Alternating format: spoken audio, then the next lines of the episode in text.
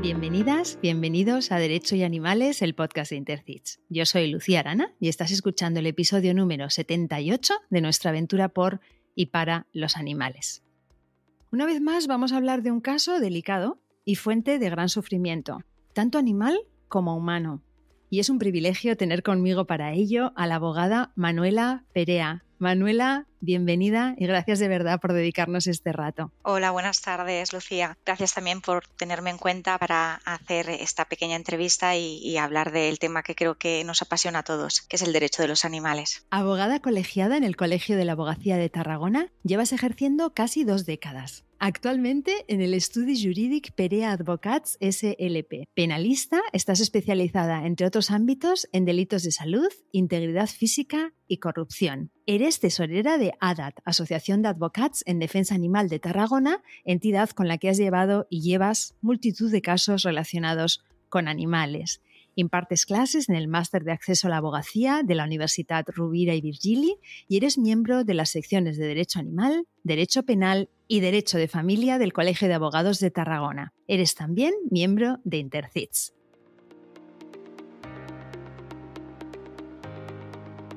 Empecemos con las preguntas cortas para conocerte un poco mejor. ¿Tus amigas dicen de ti que eres? Muy trabajadora. Cuando eras pequeña, ¿soñabas con ser? Actriz. Actriz. Y si no fueras abogada, serías actriz. Sí, actriz de teatro. De teatro, ni más ni menos. Oye, dime una cosa, ¿los, los tribunales tienen algo de teatro? Sí, por eso tal vez fue mi segunda opción. sí, sí, sí. Cierto, cierto, que lo tiene, cierto que lo tiene, sí, mucho. Hace, a veces juegas o un día estás defendiendo una cosa y al día siguiente estás defendiendo otra ante el mismo juez.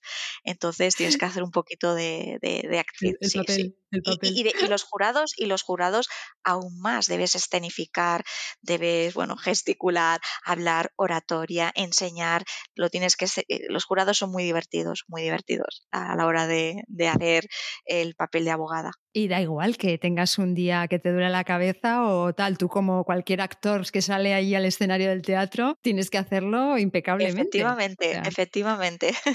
Dime una cosa, Manuela, ¿convives con algún animal? Convivo con mi Nala, que es mi perrita, que la adoptamos con tres mesecitos. No sé cómo tildarlo de, de algún personaje. Dejó en una bolsa a sus hermanas y a ella, en un contenedor, una bolsa de basura, y un señor fue a tirar la basura y escuchó el llanto de un cachorrito, de un recién, y era mi Nala, que es la única que sobrevivió de, de, de sus hermanitas, y entonces la fuimos a adoptar y conmigo está y hasta hace poco tenía a mi canela. También la rescatamos junto a su madre y a sus hermanas, que todas fueron adoptadas y yo me quedé con mi canela porque mi canelita tenía hidrocefalia y tenía secuelas y decidí apostar por que viviera, a pesar de que todos los veterinarios pues decían que, que debía debía sacrificarla y yo decidí, pues, eh, bueno, mi expareja y yo decidimos que debíamos darle una oportunidad y bueno, no quedó con secuelas, pero eh, estuvimos eh, nueve años hasta que falleció ahora en, julio de, este año, pero nueve años que fue feliz. Yo no tengo hijos, pero para mí fue mi hija con sus pañales, con sus bibis, con y, bueno, pues eh, una cosa que, que, debía hacer y, y, bueno, y falleció, pero falleció y allí donde esté, pues estará feliz y corriendo cosa que no pudo hacer nunca. Ay, qué bonita historia, es conmovedora, Manuela. Vamos a hacer una cosa, vamos a dedicar este episodio a Nala y a Canela, ¿te parece? Perfecto, me parece perfecto. Y si fueras un color, ¿cuál serías? El azul.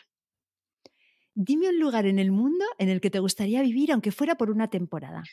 Me gustaría vivir en Manhattan. Es una ciudad mmm, que me atrae y y creo que sería interesante vivir una temporada. Después tal vez sí que me vendría a vivir, pero tengo claro que me jubilaré en la Toscana. ¡Ay, qué bueno! Muy bien. Un pueblecito italiano de la Toscana, sí. Tengo bastante claro. Muy buen sitio. Sí. ¿Y qué haces cuando necesitas descansar o desconectar? Yo lo que suelo hacer es pasear. Me gusta mucho caminar. Vivo cerca de... Tengo la gran suerte que vivo al lado de la playa, pero también tengo cerca la montaña. Entonces opto por ir unos días a pasear por la playa u otros días a hacer eh, rutas por la montaña. Me gusta mucho pasear. Y si fueras un animal no humano, ¿cuál serías? Y aquí no es precisamente el que más te gusta o no necesariamente, sino al que más te pareces. Yo creo que a una gata. Me gustan más los perros, pero creo que me parezco más a una gata. Dime una cosa que te guste, una que te interese y una que te apasione. Apasionar los animales. bueno, no es una cosa, eh, este, eh, no son cosas, pero me entiendes que los animales, todo lo que me, me apasionan. Que me guste, me gusta mucho leer me gusta mucho, pues me encanta desde muy pequeñita. Y que me interese, me interesa mucho eh, la música.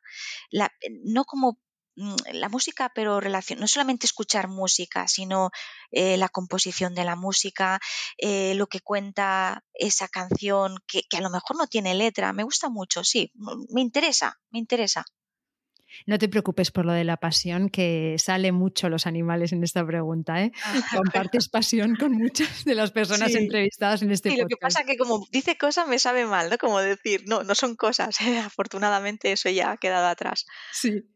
Y dime lo mejor y lo peor de tu profesión. Lo mejor es que defiendes, al menos en mi caso, ¿no? Yo escojo los temas que yo creo que, debo defender. Yo siempre digo que me gusta defender causas justas. Ya no hablo ¿eh? solamente del tema del apartado derecho animal, sino que a mí cuando viene un cliente y me plantea su caso, yo lo cojo si creo que es una causa justa a defender.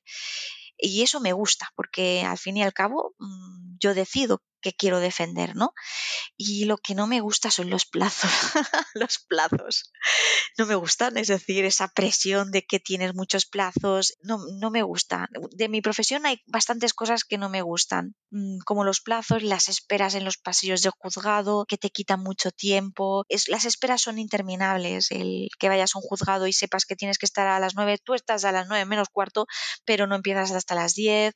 Después mm, el siguiente juicio lo tienes más tarde porque tienes que avisar. eso es, es, lo que tal vez creo que la mayoría de abogados es lo que menos nos gusta. Las esperas interminables de los juzgados, que se retrasen los juicios, que no hayan citado a las personas eh, que debían citar y no te lo notifiquen, te prepares el juicio y, vayas y, tengas que suspenderse cuando ya has preparado con el cliente, con los testigos, con tú misma te has preparado y eso es, eso es, es algo que no nos gusta a ningún abogado.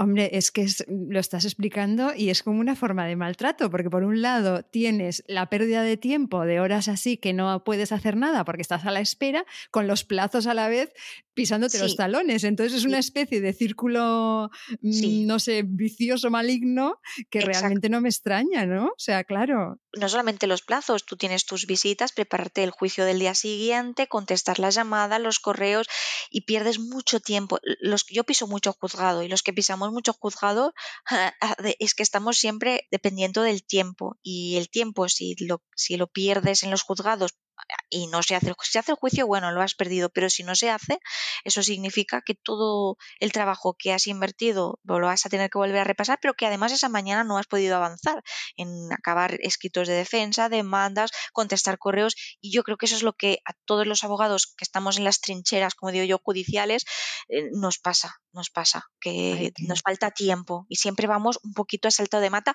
por mucho que le dediquemos horas y horas y horas.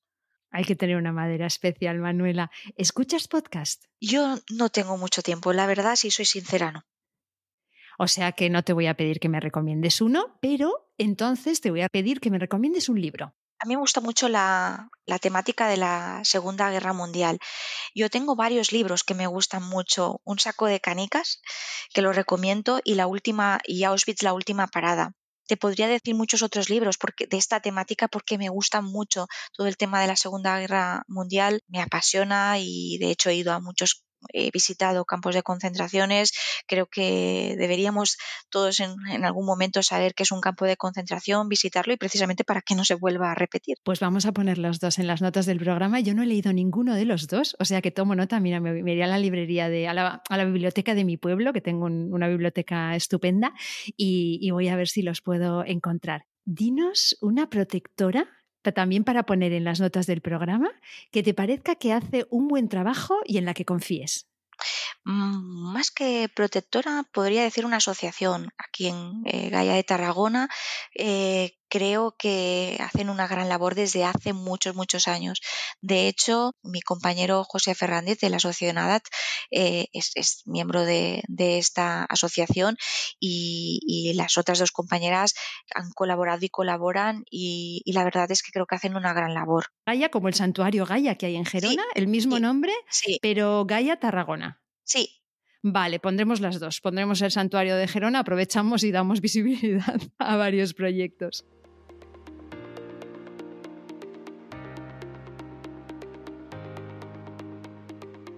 Antes de hablar del caso que da título al episodio, me gustaría que nos cuentes algo sobre ADAT. ¿Cuándo nació? ¿Quién la compone? ¿Cuál es vuestra labor? ¿Cómo está siendo la experiencia?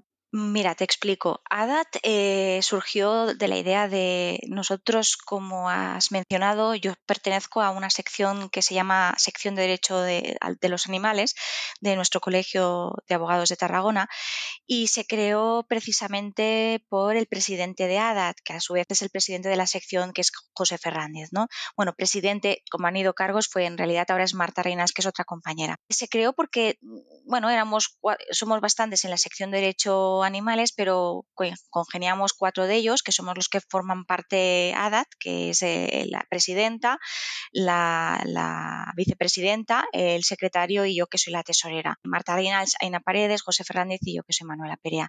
Eh, bueno, decidimos que había muchas, eh, muchos temas que desde la sección se podían tratar como, como, como colegio de abogados, pero que en otros evidentemente no podíamos actuar. ¿no? Y entonces el proyecto salió de las reuniones que teníamos en la sección de derecho animal y entonces decidimos pues, eh, pues decidimos que debíamos eh, actuar, ¿no? Es decir, además de hacer conferencias, cursos, eh, intentar luchar desde dentro del colegio, pues también debíamos luchar desde fuera en el sentido de crear una sociedad sin ánimo de lucro. Y así lo hicimos. Esta asociación se, se empezó a, hablar sobre el 2018 y en el 2018 hicimos la bueno, realizamos todos los estatutos, formamos la, la y empezamos a intervenir. Empezamos ya con casos que, no cogemos evidentemente todos los casos porque esto, como digo, lo hacemos eh, sin ningún tipo de ánimo de lucro y, lo hacemos en nuestro tiempo que ya de por sí es bastante ajustado como abogados, pues lo hacemos en, nuestras horas eh, libres, en nuestros fines de semana, vacaciones y en parte de lo que podemos sacar de nuestro horario laboral, ¿no? Y decidimos coger aquellos casos que creíamos que, bueno, pues que, que Tarragona es necesario que nos personáramos, en este caso como acusación popular. Y hemos llevado varios y, bueno, pues la verdad es que nos sentimos muy orgullosos de hacer esta, de esta labor. sí que es cierto que la gente te llama y te, y te escribe para muchísimos casos, pero evidentemente no podemos llevar todos los que sí que nos gustaría si nos pudiéramos dedicar exclusivamente a, defender los derechos de los animales. Y así creo, así se creó, es decir, por cuatro compañeros que amamos a los animales, que queremos que, sean protegidos por la ley y, que, quisimos dar un paso más. Y así se creó. Has comentado que llevas temas de maltrato animal, bueno, prácticamente en tu tiempo libre y de forma altruista, pero tu trabajo como abogada se desarrolla sobre todo y también en otros ámbitos, como por ejemplo la corrupción que decíamos en la entradilla. ¿no? Me gustaría saber qué les dirías a estas personas que nos tachan de querer proteger a los animales, habiendo otros problemas mucho más importantes. Bueno, es que yo creo que ya el error está en pensar que hay cosas más importantes. Es decir, yo creo que el error de los humanos es que nos pensamos que nosotros somos dueños de la bola terráquea, que somos dueños de todo. Y entonces mm, pensamos que los animales son seres inferiores, pero son seres vivos, son seres sintientes como nosotros. Y entonces el error está en, creer que son menos importantes. Eh, un maltrato a un animal es menos importante, el, que hayan infracciones incluso administrativas es, es menos importante porque quién, da, eh, quién decide qué es más o menos importante. Entonces, creo que nuestra, nuestra sociedad está avanzando, sí que es verdad que poquito a poco, pero al menos está avanzando en el aspecto de entender que los animales también son sujetos de derechos y que evidentemente eh, deben ser respetados, ¿no? Los que piensan que los animales van después eh, de los humanos es que ya, ya tienen una base, eh, un error en, ese pensamiento, ¿no? Y entonces es difícil, ¿eh? Yo me he encontrado. Tengo que decir que me he encontrado en muchas ocasiones en la típica tertulia de amigos, conocidos, compañeros de profesión que, entienden que el derecho de los animales es un derecho de segundas, ¿no? Y que no es algo que, bueno, pues que, bueno, es el típico derecho que está ahí y que pues a quien nos gusta o, quien creemos que debería tomar más peso específico, pues, pues somos un poquito, ¿no? Pues como un poco locos, ¿no? E, en, defender este tipo de derecho. Pero creo que esto va a ir cambiando, ¿eh? o al menos va a ir cambiando en los próximos años como, otra, como otros derechos comparados y europeos lo están haciendo. Por eso son tan necesarias personas como tú y como vuestra asociación y también, bueno, este es un poco el trabajo que queremos hacer desde, desde aquí y también desde Vamos a pasar a hablar del caso que tenemos hoy, que tiene como varias etapas. Entonces, si te parece, te propongo que lo analicemos de forma cronológica para que no se nos pase nada. Era el mes de diciembre de 2017 y alguien da una alerta telefónica a la policía. ¿Qué decía esta alerta y cómo se reacciona ante ella? La alerta nosotros entendimos que, eran de las cuidadoras, es decir, explico, no eh, eran un par de señoras de, la población donde suceden los hechos que ayudaban a, la que fue acusada, ayudaban eh, en dar alimento a los animales que estaban en esa finca, agua, intentar hacer un, eh, hacer un poquito, bueno, pues ese, ese, refuerzo eh, de, lo que no estaba haciendo la, acusada, ¿no? Entonces hubo un momento en que estas cuidadoras incluso avisaron al ayuntamiento, los servicios sociales. Parece ser que no se les hizo mucho caso y al final acudieron a las autoridades policiales, ¿no? Entonces hacen esta llamada advirtiendo de que, eh, eh, bueno, pues que es lamentable el estado en que se encuentran los animales en esta finca y que algo se debe hacer, ¿no? Y es a partir de aquí que se, inicia la investigación. en el momento que ellas dan aviso a las autoridades de que, bueno, pues que hay irregularidades en esta finca en cuanto al bienestar de los animales. Vale, entonces el PACPRONA se persona en el lugar. ¿Qué es lo que se encuentra cuando, cuando llegan allí? Y te quería preguntar, porque esto lo he leído en la sentencia que, me facilitaste para, preparar el episodio, ¿qué diferencia hay entre SEPRONA y PACPRONA? El SEPRONA es el servicio em, de protección de la naturaleza, ¿vale? Y dentro del SEPRONA está el PACPRONA, que son las patrullas.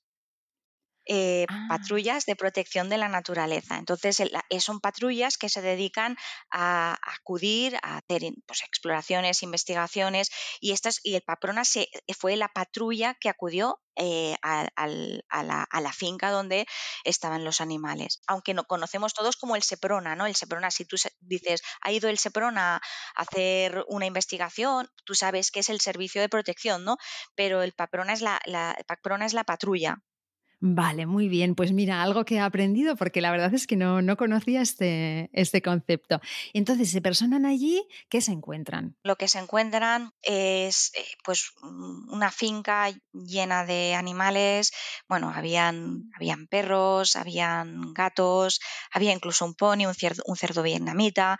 Y entonces eh, ven que están en muy malas condiciones, eh, están fuera de la casa y dentro de la casa pues con determinadas enfermedades como sarna y, otras enfermedades, que no están separados por géneros, eh, que están en unas condiciones pésimas, que hay mucha, mucha suciedad.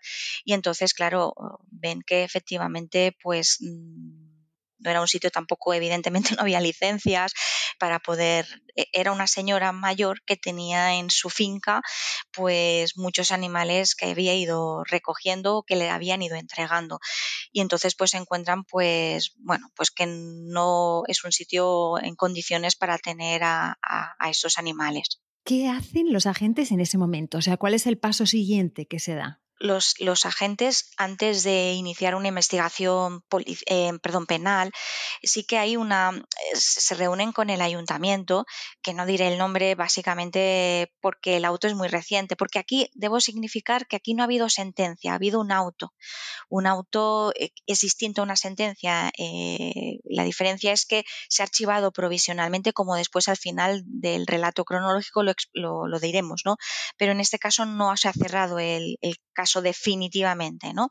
Es un auto, no una sentencia. Sentencia eh, no se ha podido dar porque no se ha celebrado el juicio debido a, lo que ya después explicaré. En este caso, claro, hablan con el ayuntamiento de la zona y eh, explican que se han encontrado con esta finca, con esta señora, con el hijo de la señora, que unas cuidadores les habían alertado, mantienen una reunión y bueno, aquí pues aquí entra la burocracia, ¿no? Lamentablemente. Y lo digo porque bueno, pues el consistorio realmente pues eh, se compromete o dice que va a hacer determinadas eh, acciones que después no hace por, según ellos, por falta de competencia y esos compromisos que al parecer habían adquirido en esa, en esa reunión o en esas reuniones, pues al final no se llevan a cabo. Y lo que esto desencadena es que eh, continúa existiendo los mismos animales en la misma, en la misma finca, con la misma señora y en las mismas o peores condiciones y de ahí a que haya una segunda inspección por parte de, los agentes, ¿no? que se encuentran con, como digo, con una situación similar, si no peor, ¿no? ya con la asistencia de una, de una veterinaria, una veterinaria, eh, eh, en este caso de la Generalitat de Cataluña. ¿no? Vale, o sea que recapitulando, los agentes lo que hacen es dar, digamos, eh, informar al ayuntamiento de la localidad donde se encuentra esta finca de los horrores, que tenemos unas cuantas en este país. El ayuntamiento no hace, digamos, lo que, tiene, lo que tendría que hacer. Eh, este es un tema que luego igual más adelante te vuelvo a preguntar porque hace unos días tuvimos unas jornadas y salió continuamente la dejación de funciones de los ayuntamientos y de la administración en estos temas de maltrato animal, o sea que se ve que es algo que está bastante extendido. Y entonces, unas semanas más tarde, repiten la inspección, esta vez acompañados de personal veterinario, y me decías que la situación no solo había mejorado, sino que había empeorado. Efectivamente. la única matización que tal vez habría que hacer es el ayuntamiento de esa localidad eh, sí que accedió a reunirse y sí que accedió a hablar y sí que eran conocedores del problema de esta señora porque, como he dicho al principio, las cuidadoras ya habían alertado a los servicios sociales y al consistorio y se comprometen. De hecho, parece ser, yo no estaba en la reunión, pero de la investigación llevada a cabo y que yo he tenido acceso, parece ser que sí, que hay como una especie de compromiso en la que van a intentar reconducir la situación pero por motivos burocráticos o por otros motivos que desconozco, llevan a, no hacer e, ese compromiso por decir que hay falta de competencia de la administración local. Eh, esto es lo que todos conocemos, los que vivimos en este mundo, en, el que al final yo no puedo hacerlo porque supuestamente no tengo competencia y se lo derivo a otra administración, la autonómica, la estatal o la que sea, ¿no?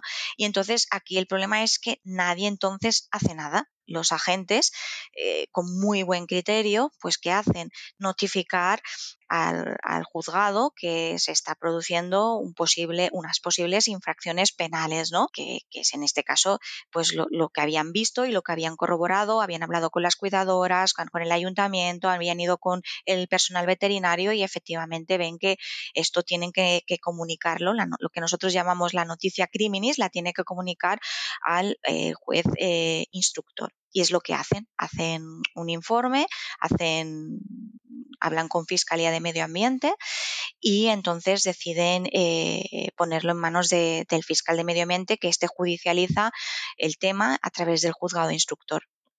Vale, y eh, habíamos dicho que las inspecciones había un, profesional veterinario presente, con lo cual se deriva de estas eh, inspecciones un informe, ¿verdad? Eh, este tipo de informes veterinarios en este programa, en este podcast, los hemos comentado varias veces porque son esenciales en los casos de maltrato animal en los que es tan difícil siempre la prueba, ¿no?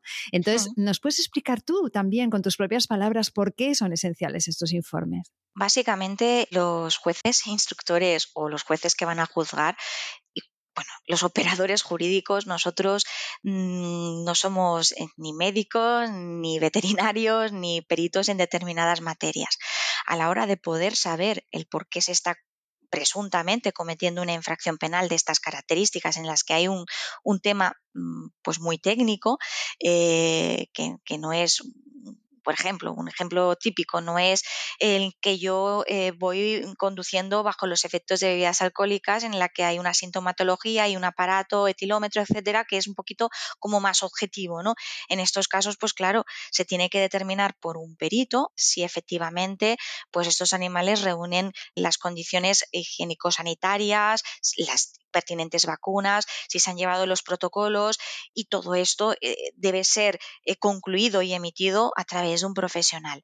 En este caso, a significar que no es un, no es un perito de parte, sino que es un eh, funcionario, eh, de, en este caso de la Administración Autonómica, que evidentemente no tiene ningún interés. Cuando digo interés, que nadie le ha contratado, eh, ninguna de las partes intervinientes en el proceso penal le ha contratado para que haga un informe eh, determinado. Lo que hace es constatar unos hechos que son totalmente objetivos y además de constatar con fotografías, vídeos, porque se hicieron muchas fotografías, muchos vídeos, que incluso yo, que no soy experta ni mucho menos, o tú, Lucía, o cualquier persona con un poquito de sentido común, ve esas imágenes y, ve eh, evidentemente eh, podría detectar que no estaban en las condiciones eh, correctas, ¿no? sino todo lo contrario. Entonces lo que hace la, veterinaria, además hizo varios informes, es constatar pues que efectivamente esos animales estaban en peligro, no solamente por sus condiciones higiénico-sanitarias y y por todo lo que se estaba produciendo allí, sino que es que además estaban en peligro de eh, a corto, más bien, o a medio largo plazo, pues acabar muriendo, ¿no? En este caso, esta veterinaria, pues la verdad eh, es que eh, hizo un buen trabajo, un buen trabajo que era hacer una pericia de lo que se le había ordenado, entre comillas, ordenado, se le había requerido, ¿no? Hacer por parte del juzgado y tuve la oportunidad de hablar con ella y se lo agradecí porque hizo un muy buen yo he actuado en muchos procesos y tengo que decir que no había visto un informe tan completo y exhaustivo, detallado como el que hizo esta veterinaria. Entonces se llega a, bueno, hay hasta tres inspecciones, una en el 2019 ya, llegando al 2019. ¿En qué momento de todo este proceso intervenís vosotras desde ADAT y cómo tenéis constancia del caso? Bueno, nosotros tuvimos constancia porque esto se hizo eco en los medios de comunicación, ¿de acuerdo? Entonces, eh, nosotros decidimos que era un caso, típico caso de síndrome de Noé, ¿no? Eh, era una señora que no tenía núcleo zoológico, no, tenía, no era una protectora, no tenía las condiciones y, sin embargo, recogía animales de todo tipo, ¿no? Como hemos dicho. Y entonces, pues, creímos que eh, debíamos personarnos para, sobre todo para proteger a esos animales y para que otros animales no tuvieran el mismo destino, ¿no? Es decir, esa finca. Y entonces decidimos, al tener eco, no, recuerdo, si soy sincera, no recuerdo en qué momento de la instrucción nos personamos, pero fue antes del, decomiso de, los animales, fue, fue antes, yo diría que bastante antes. Nos hacemos, como digo, eco de los medios de comunicación y decidimos personarnos. También tengo que decir que no fuimos la única asociación sin ánimo de lucro que se personaron. Hubo otras dos asociaciones que también lo hicieron y que eh, nos, ayudamos unas a otras, evidentemente, e íbamos todas cogidas de la mano porque el objetivo era común, ¿no? Proteger a los animales. Y entonces eh, decidimos, de hecho creo creo que fuimos los primeros que nos personamos, aunque fue casi a la, par todos, ¿no? Pero y al final pues decidimos eh, actuar y, sumarnos a esta, a, esta, a esta investigación que llevaba a cabo la, la, la jueza instructora. Hemos dicho que había muchos animales. No recuerdo ahora la cifra, pero había más de 50, ¿es así? En la primera vez habían 41, si no recuerdo mal. Eh, sí, bueno, habían 41 perros, habían pony, un cerdo vietnamita, habían gatos. Sí, habían más de unos 50. Es que digo la primera vez porque con carácter posterior en las siguientes inspecciones había algún animal más, un, alguno menos porque había eh, fallecido y algún animal más porque esta señora había recogido. Entonces, pero la, cifra baila en, más de 50. Y estaríamos entonces ante varios delitos de maltrato animal, porque además antes has mencionado, creo que, bueno, hablabas de la seguridad de estos animales, que era para vosotras importante. De hecho, eh, creo que incluso se encontraron algunos muertos, ¿no? ¿Puedes explicar, verdad?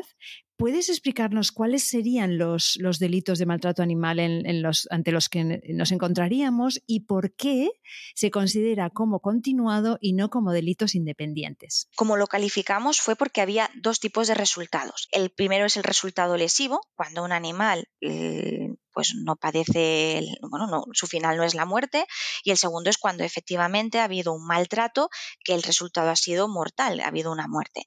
Entonces, como esto se inició en el 2017 y fue varias inspecciones y continuada, continuaban existiendo eh, los mismos animales y sabemos que existían los mismos o que alguno había fallecido porque se hizo un registro por parte de la autoridad policial y por parte de los veterinarios. Es decir, hicieron una gran labor eh, la patrulla y, la veterinaria porque lo que hicieron es registrar en su primera inspección los animales, eh, las fotografías, la ficha, el estado en que se encontraban en ese momento porque se le hizo un examen por parte de la veterinaria y del personal de, que, acudió. Y entonces, gracias a esta gran labor, pudimos ver qué animales habían desaparecido o habían muerto, si habían empeorado eh, y si habían aparecido nuevos animales. Entonces nosotros, al, se puede calificar, es decir, el derecho Mm, gracias a Dios, el derecho es muy interpretativo y tú puedes calificar como tú quieras, pero curiosamente el fiscal de medio ambiente y las tres acusaciones populares decidimos calificarlo de igual manera, eh, sin haberlo hablado entre nosotros, evidentemente, y entendimos que esto em, eh, eh, debía ser dos tipos de delito, el delito de maltrato animal de forma continuada por, por, el paso del tiempo y porque se estaba, a pesar de los requerimientos que es porque a la señora sí que es cierto que se le requirió, pero como después hablaremos, eh, bueno, se le requirió, pero continuó con su misma actitud. Al ayuntamiento también se le pidió ayuda por parte de las cuidadoras, por parte de los agentes, por parte, pero bueno, tampoco actuó por los motivos que ya hemos explicado y entonces, evidentemente, pues eh, eh, los hechos continuaron en el tiempo y en el, en el, tiempo continuaron o bien agravándose o se mantuvieron. De ahí a que nosotros nos personáramos, eh, no recuerdo como he dicho la fecha, pero sí que nos personamos bastante pronto, precisamente porque el objetivo era sin, sin, perjuicio de que después se persiguiera el delito, pero una de las medidas cautelares que se buscaba por parte de, del fiscal y de las tres asociaciones es que esos animales no sufrieran más o no murieran, no tuvieran un, destino fatal, ¿no? Y entonces lo que buscábamos es que el juez instructor autorizara el traslado de esos animales, el decomiso de esos animales a, a un sitio que reuniera las condiciones idóneas para albergar a estos animales y poder protegerlos. Y eso en realidad es lo que nos o al menos es lo que nos motivó a nuestra asociación. Entiendo que las otras asociaciones también y el fiscal también. Es decir, proteger el bien jurídico y el bien jurídico eran los animales, ¿de acuerdo? Entonces, eh, bueno, pues un poquito fue de esta manera. ¿Por qué lo calificamos así? Bueno, en este caso aunque, aunque somos varios, somos cuatro miembros fundadores, aunque eh, cada uno tiene su especialidad. Yo soy la que llevo derecho penal, otra compañera también toca derecho penal, pero está especializada en otras materias y los otros compañeros en otras, ¿no? Entonces yo decidí calificarlo de esta manera, de, de estos dos tipos de delitos, que es el mismo, pero con dos resultados distintos. Podía haber calificado tal vez por cada uno de los animales, sí, pero hubiera sido complicado eh, eh, eh, a la hora de condenar, entre comillas, a que al final no ha podido ser condenada a la, a la mujer, y entonces decidimos que fuera de forma continuada, que se le da un plus de, de, de, bueno, de, pena, ¿no? entonces decidimos que fuera así. Curiosamente, todas las acusaciones pues, tuvieron el, mismo, el mismo criterio que yo. Y has dicho que se consiguió el decomiso de los animales. Cuéntanos cómo se consigue y cuéntanos qué ocurre con ellos. Y también te quería preguntar si sabes cómo están. Los animales, el, seguimiento que llevamos nosotros es que es, eh, que es más que judicialmente no sí que se van haciendo controles, pero mm, y, los controles nos dicen que están bien, porque es que acabo yendo a, una protectora, pues que se ocupó de estos animales eh, correctamente, como debían ocuparse, y además ya tenemos también información eh, extrajudicial, llamémoslo, así, y efectivamente los animales, pues, pues eh, están bien. Algunos eh, volvieron con sus dueños porque eh, algunos lo habían dejado puntualmente de, para pues, un fin de semana de vacaciones, después tuvieron problemas porque no los podían recuperar. Eh, hubo ciertos problemas que al final se pudieron solucionar, pero el mensaje es que los animales fueron a parar a un sitio que estaba en condiciones y que, estaba adaptado para ellos. ¿no? En cuanto a cómo fue, bueno, esto es, esto es, es por autorización, es decir, el juez autoriza a que, a que se haga, dispone que se haga este tipo de comiso cuando ve que efectivamente lo que estamos pidiendo todas las acusaciones es que si esto no se hace lo antes posible, pues llegará un, llegará un momento que en vez de pedir lo que pedimos de maltrato con resultado lesivo, a lo mejor sería con resultado mortal de muchos más animales, ¿no? Y entonces el juez cuando tiene en este, este procedimiento había mucha prueba, es decir, había muchos indicios, había un reportaje de fotografía con vídeos, había muchos informes por parte de un veterinario objetivo, habían testigos, las cuidadoras, estaban también los testigos que declararon del ayuntamiento que eran conocedores y que habían parece ser habían intentado mediar con las trabajadoras, es decir, que había muchos indicios y además había un acervo probatorio que efectivamente daba pie a que el juez pudiera realizar este, este decomiso y este traslado de, eh, de los animales. ¿no? El problema es que, claro, son muchos animales y entonces tenían que buscarse un sitio que fuera correcto. Claro, me imagino que eso, sacar 50, más de 50 animales de golpe, pues al final es un, bueno, es que todo en este caso es como se multiplica, ¿no? Has comentado muy bien y de una forma muy clara y muy pedagógica, yo lo agradezco mucho porque yo no soy jurista y a veces, pues eso, ¿no? Intento ponerme en el lugar de, las personas también que nos escuchan, que no están en el mundo este del derecho, y, se agradece mucho cuando explicáis las cosas de forma comprensible, ¿no? Entonces, has comentado las calificaciones, digamos, de los delitos. ¿Qué penas se solicitan entonces para la acusada? Sí, nosotros solicitamos, en este caso, hablo de lo que yo solicité, como tenemos un caso real, no vamos a, hablar de lo que podíamos haber solicitado, y, todos solicitamos lo mismo, lo único que diferimos tal vez creo que con Fiscalía es el tema de la indemnización del daño reparatorio.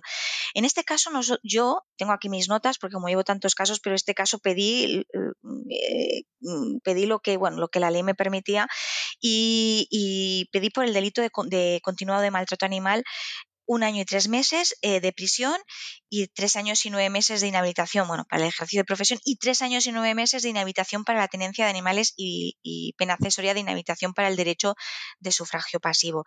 Eh, esto para el delito de maltrato animal, pero con resultado lesivo o directamente sin lesivo, con de maltrato de, de lo que sería de maltrato animal, pero de obra, que no hay un resultado lesivo. Y para el resultado de muerte, lo que solicitamos fueron 18 meses de prisión y en este caso cuatro años para el ejercicio de profesión, la, inhabilitación vaya para el ejercicio de profesión, oficio o cualquier comercio que se pudiera tener con, con los animales para evitar precisamente que se volviera, se volviera a suceder lo que, lo que sucedió. Además de esto, pedimos también una indemnización a eh, que, efectivamente iría a parar para, para, bueno, para otras asociaciones que tuvieran pues necesidad de ello. Y solicitamos en este caso, si no recuerdo mal, el fiscal solicitaba 4.000 euros y nosotros solicitamos 6.000 euros. Y ADAT se persona, hemos dicho, como acusación popular. Aprovecho, siempre lo hemos explicado, ¿eh? lo hemos explicado en varios episodios, pero no me gusta dar cosas por sentado, entonces quizá puedes explicar por qué como acusación popular y cuál es la diferencia con la acusación particular.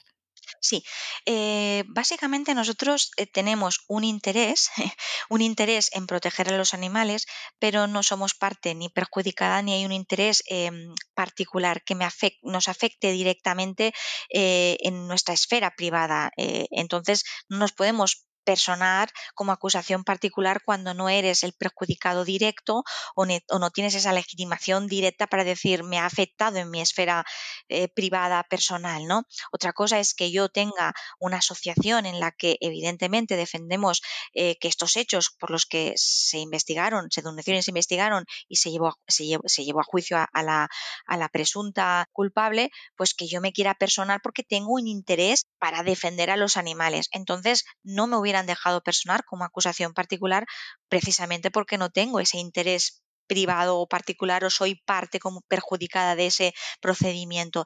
Entonces, lo que hacemos siempre en este tipo de procedimientos es eh, personarnos como acusación popular o como, por ejemplo, yo me he personado otro ejemplo de diferencia, acusación popular, pues en, casos que ha habido una muerte de, por tema de violencia de género o violencia machista y entonces mm, yo pertenezco a una asociación y, o, o me contrata una asociación, no necesariamente tengo que pertenecer a una asociación, me contrata una asociación en el que han creado precisamente para erradicar la violencia machista o violencia de género y se quieren personar en esa causa porque tienen un interés colectivo de que esto eh, se frene y para frenarse pues quieren participar activamente en ese procedimiento o en los procedimientos que se les que se, que se quieran personar, ¿no? Para eso piden una pequeña caución. Cuando te presentas como acusación popular que no tienes un interés directo, legítimo y particular y no has sido parte perjudicada del procedimiento, pues eh, las acusaciones populares se nos pide una pequeña caución. Tengo que decir que aquí normalmente los instructores, los jueces instructores en temas que son pues más delicados, más eh, sin ningún tipo de ánimo de, lucro, pues sí que es verdad que intentan no poner cauciones que sean muy elevadas, porque nosotros evidentemente lo ponemos de nuestro bolsillo, ¿no? Entonces sí que es cierto que aquí normalmente los jueces instructores se suelen, se suelen, mm, eh, suelen tener este pequeño guiño, ¿no? A las asociaciones para que nos podamos personar y, y poder estar dentro del proceso. Me gusta la idea que hay detrás de la acusación popular de que se trata de mm, delitos que nos atañen a todos, ¿no? Y en el caso de la violencia contra los animales, esto es, para mí, es clarísimo. O sea, es una violencia que nos atañe a todos como sociedad, que nos hace daño a todos y que de alguna manera, bueno, es pues eso, ¿no? Es, es, es responsabilidad de todos, pero es que también todos somos de alguna manera víctimas, ¿no? De este tipo de, violencias. Vamos a hablar de, la acusada. Es eh, una persona de edad relativamente avanzada que se encuentra en un estado de salud delicado. Explícanos un poco este punto y si se llega a hacer un diagnóstico profesional, cómo es el, cuadro. Bueno, yo tengo que decir aquí, y no quiero que se me malinterprete por los oyentes, por las personas que puedan eh, escucharnos, em, yo tengo aquí un, poquito, eh, y no sería sincera si no lo dijera, yo tengo aquí una especie de lucha interna. Yo sé que esta señora em, no quiso o entiendo que no querría, eh, pero esto es a título de Manuela, no de abogada de ADAT en este caso, es a título de la reflexión que yo me puedo hacer, ¿no? Yo, esta señora, entiendo que eh, su intención no era hacer daño a los animales. Eh, entiendo que su intención era mal entendido, era eh, pues darles un cobijo, ayudarlos, pero el problema es que eh, lo que hizo es eh, recopilar los animales que le daban, se encontraba y entonces lo que hizo es ponerlos en una total inseguridad y en una total desprotección porque, bueno, porque no tenía los medios, no tenía medios ni personales, ni logísticos, ni de conocimiento, ningún tipo de medio. Y entonces entiendo que esta señora bueno, pues tenía, eh, tal vez pudo ser de que no tuviera esa intención y tampoco fuera, eh, eh, no entendiera que sus actos estaban llevando a que animales estaban muriendo, que animales estaban enfermando o que las condiciones no eran las necesarias, que es lo que nosotros conocemos como el síndrome de Noé, ¿no? Que voy cogiendo animales, los voy con esa intención, ¿no? De decir, oh, es que pobrecito está en la calle, pues va, me lo llevo. Pero claro, al mismo tiempo no somos conscientes de que estas personas no están capacitadas para albergar a tantos animales porque no lo van a hacer bien y porque eh, el resultado va a ser peor eh, de, si estuvieran en otras asociaciones, en otras protectoras o que fueran adoptados o acogidos por otras personas, ¿no? Entonces, claro, yo creo que esta señora en realidad una por su enfermedad, una señora, como dices tú, podríamos decir de edad avanzada, bueno, sí, es de la tercera edad, tiene 72, 73 años debe tener, además eh, tiene demencia, demencia senil o ha sido diagnosticada de demencia senil y, efectivamente eh, pues es una señora que, evidentemente no podía ser, no podía no entender que sus actos estaban llevando a lo que estaban llevando. Ahora bien, si nosotros no hubiéramos eh, intervenido ADAT y las otras asociaciones, eh, eh, la patrulla de agentes, el juez, el Fiscalía de Medio Ambiente, evidentemente eh, esto se, se, debía frenar, estuviera bien o mal o regular esta señora, se debía frenar porque no podíamos tener una actitud totalmente pasiva ante algo que muchos eran conocedores y que cuando nosotros tuvimos conocimiento por los medios de comunicación, lo primero que hicimos es personarnos como acusación popular. Y es ahí donde la justicia debe intervenir. Muy bien, habrá que investigar si esta señora puede ser condenada o no, si existen las atenuantes, las eximentes, etcétera, pero al menos limitar a que esta señora pueda acceder a una vez más a, animales que tengan el mismo destino. Y es ahí donde creo que teníamos que intervenir y lo hicimos, intervenimos porque gracias a este proceso, mmm, bueno, pues esta señora ha podido ser explorada, que de hecho durante la instrucción fue llamada muchas veces, pero nunca acudió, no acudió y entonces no ha sido hasta recientemente que fue explorada exhaustivamente por el médico forense adscrito al juzgado que se le hizo eh, esta, esta exploración, se revisó la documentación y efectivamente se pudo concluir que esta mujer no iba a entender lo que es un proceso judicial, no iba a entender lo, que conllevaba el enfrentarse a los cargos eh, que todos le pedíamos y entonces por eso se acabó archivando provisionalmente, de ahí a que antes hubiera dicho que no hubo una sentencia, sino un archivo provisional a través de un auto, que es una resolución eh, judicial, y entonces pues estamos a la espera de si esta señora que yo ya lo dudo, lo pongo en duda porque me he leído el informe médico forense y pongo en duda de que la enfermedad que tiene sea eh, recuperable, es decir, que es degenerativa y que va a ir a peor. Entonces, eh, por ley se tiene que archivar provisionalmente y al cabo de los cinco años, que por este delito prescribe a los cinco años, pues entonces, pues evidentemente se archivará definitivamente si antes no ha habido otro tipo de, de desenlace, ¿no? Por el informe que pude leer, se le va a incapacitar probablemente judicialmente entonces esta mujer no podrá disponer, ni podrá decidir, ni podrá tener, ni podrá hacer nada. Y eso es lo que al final creo que es un logro, es decir, que todos estos años de lucha nos ha llevado a que al final esta mujer eh, no pueda tener acceso a, los animales, a otros animales. Eh, y eso es importante. Muy importante. La verdad es que el caso es tremendo, si lo piensas, además tan prolongado en el tiempo, es de alguna manera como protegerla de sí misma, ¿no? Y proteger a los animales de ella. La verdad es que, bueno, las, em, sí te pone un poquito los, los, pelos de punta este caso cuando lo, cuando lo miras desde una forma, pues eso, más amplia, ¿no? Que el propio, que el propio maltrato de cada, de cada animal. Quería preguntarte cómo valoras tú este caso y por qué te parece de especial interés. Sí que es cierto que este tema nos llamó a todos la atención porque, claro, una, debíamos actuar de forma inmediata. De forma inmediata porque, según la información at inicio que teníamos era que este sitio era un horror y que, y que, bueno, y que los animales estaban totalmente desprotegidos y que por lo tanto nosotros teníamos que actuar. Y el segundo mensaje que, o la conclusión a la que llegué cuando ya empecé a estudiar el caso y ya pude ver eh, eh, la información eh, en, la fase de instrucción, la declaración de las cuidadoras, después las escuché en vivo y en directo, pero cuando lo, leí sobre papel de las investigaciones llevadas por parte de los agentes, claramente vi que estábamos ante un síndrome de Noé y que era una señora que realmente estaba enferma, es decir, enferma, pero que por ser, estar enferma, no la debíamos dejar que actuara libremente, ¿no? Y como has dicho tú, que me parece perfecta la frase como la has definido, protegerla de sí misma, además de los animales, ¿no?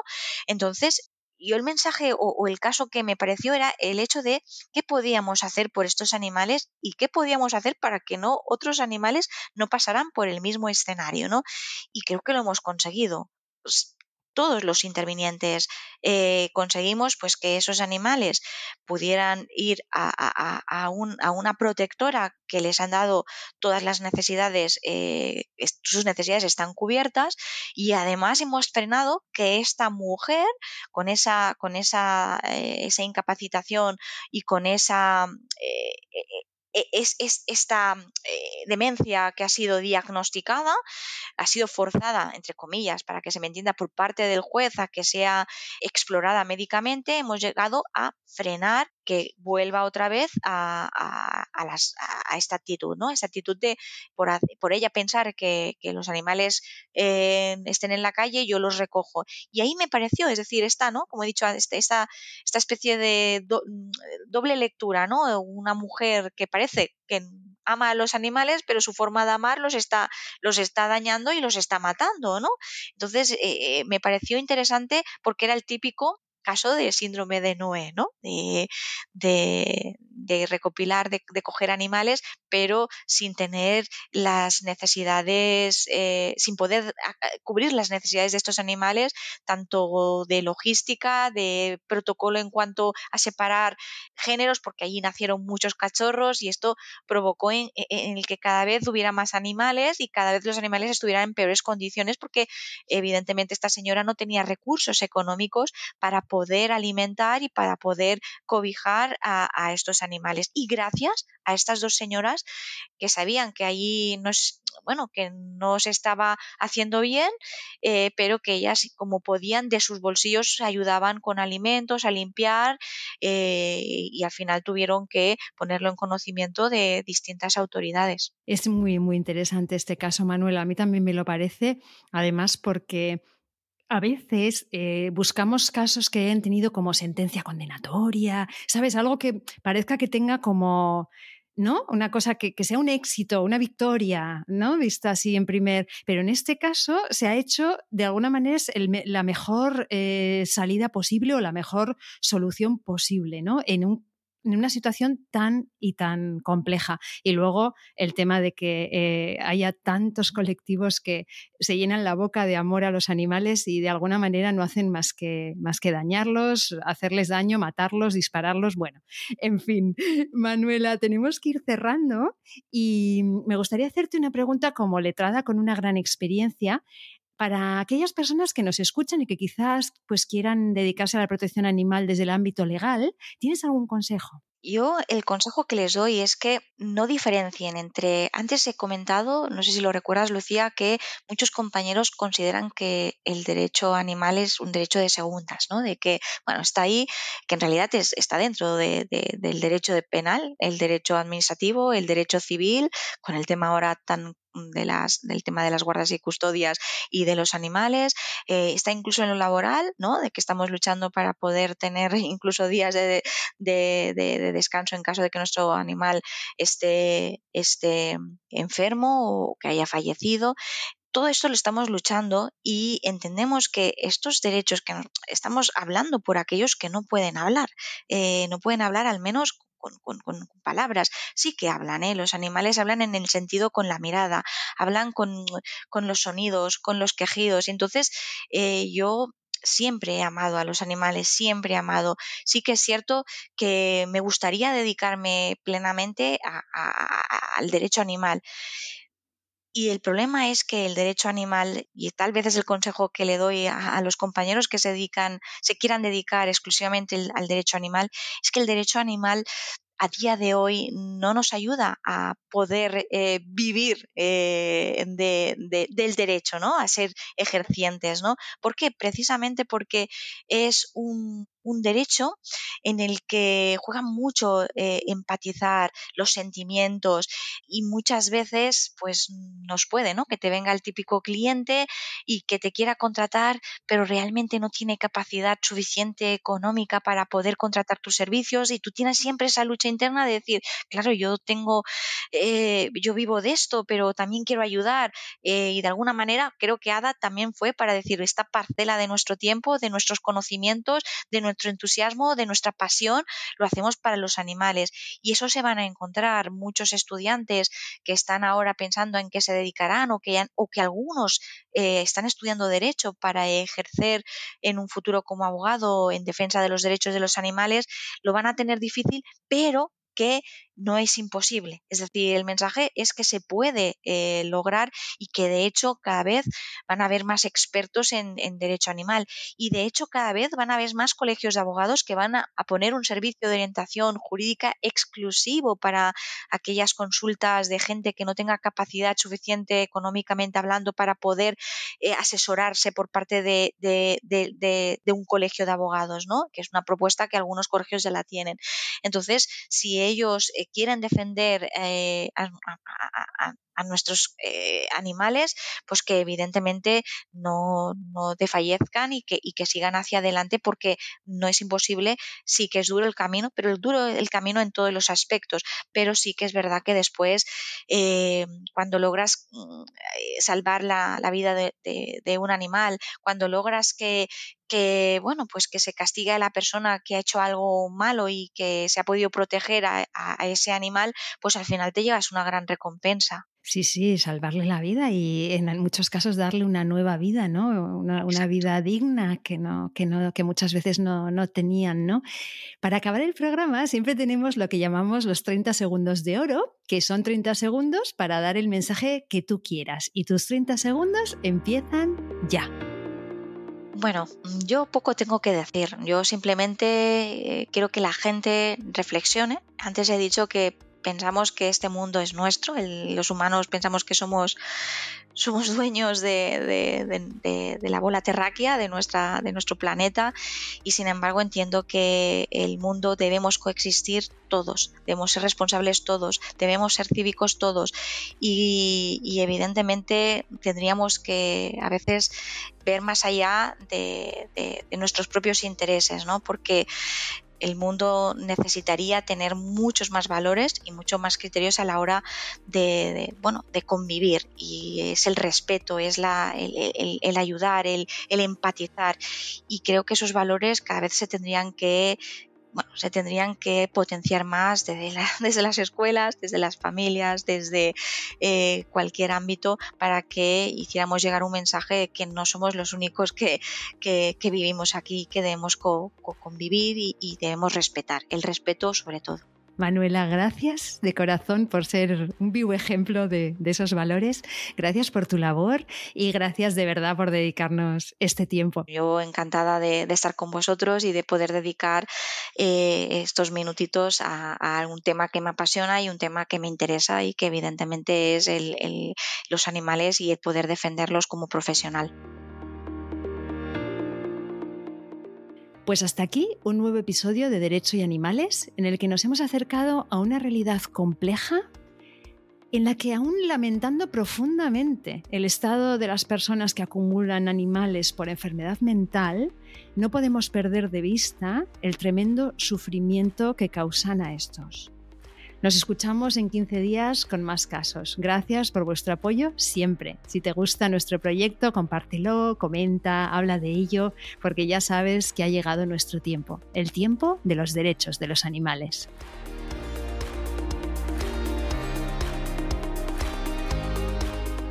Nación Podcast te agradece haber elegido este podcast.